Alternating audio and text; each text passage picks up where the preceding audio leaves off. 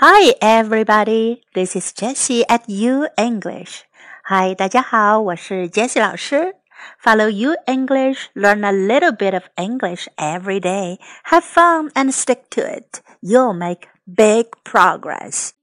关注 U 英语微信平台，每天英语学一点，快乐学习，坚持到底就是胜利。今天我们来学几个你多半不会用的词。 先来听听这个句子，Listen to the sentence. I'm sure I aced that history test.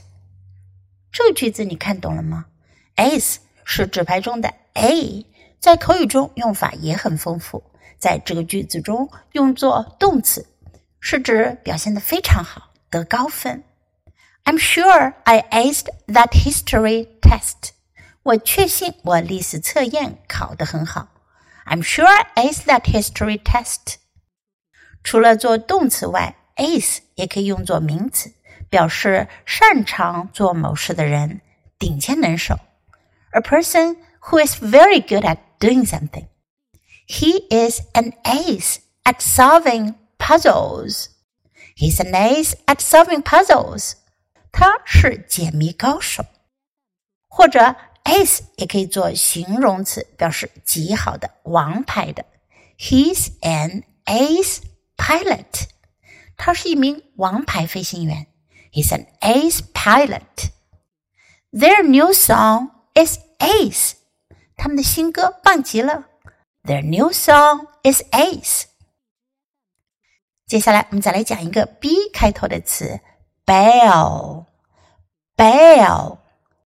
bell 单词背得多的人都认识这个词，意思呢是保释或保释金。She was released on ten thousand bell。她以一万美金获得保释。She was released on ten thousand bell。不过呢，今天我们要讲的是这个词在口语中的用法。Listen to this sentence. Sorry, I really have to bail. What does it mean？什么意思呢？抱歉，我真得走了。Sorry, I really have to bail。它的意思呢，相当于 I really have to run。I really have to go。Sorry, I really have to bail。Let's bail, or we'll miss the bus home。我们走吧，不然会错过回家的公共汽车的。Let's bail, or we'll miss the bus home。 one more，我们再来学一个单词。Let's learn one more word. Chow. C H O W. Chow. Listen to the sentences. Where do you want to get some chow? Let's chow down on some pizza for the lunch. 看了这两个句子，尤其是第二句，我们应该可以猜出来，chow 是与吃有关的。在美国口语中 Chow 做名词时可以指食物，做动词时一般用短语动词 chow down 的形式表示 eat。Where do you want to get some chow? Means where do you want to get something to eat? Where do you want to get some chow? Let's chow down on some pizza for the lunch. Let's chow down on some pizza for the lunch.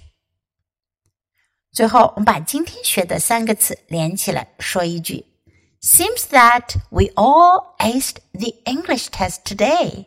Let's bail and get some chow for celebration. 听懂了吗？Now it's your time to open your mouth and practice. So much for today. Until next time, goodbye.